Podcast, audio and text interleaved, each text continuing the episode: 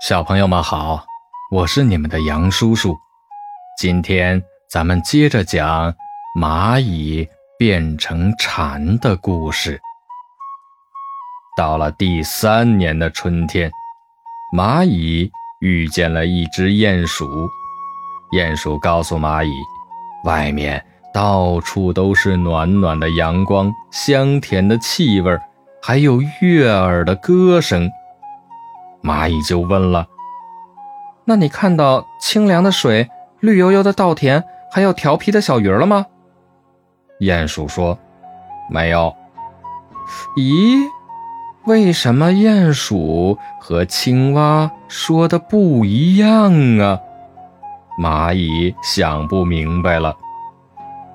到了第四年的春天，蚂蚁遇见了一只兔子，兔子。告诉蚂蚁，外面到处是绿绿的草地，五颜六色的花朵，还有穿花衣服的蝴蝶。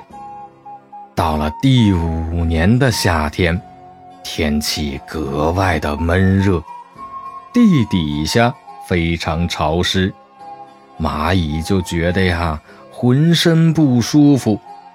树爷爷看见了，对他说。蚂蚁，现在你可以去看外面的世界了。于是，蚂蚁再一次努力地向上钻，它用尽全身的力气，不断地向上、向上、向上。这个时候的它呀，身体已经变大了有一百倍，每爬动一步。都要用很大的力气。终于，在一个黄昏，这个蚂蚁顶破了土层，来到了它向往已久的外面。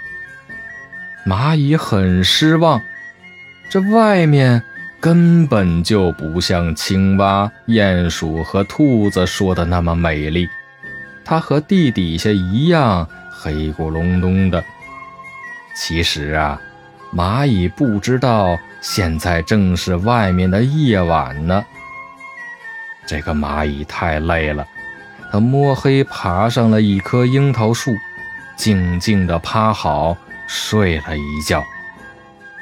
小朋友们，今天咱们的故事先讲到这儿，明天咱们接着讲。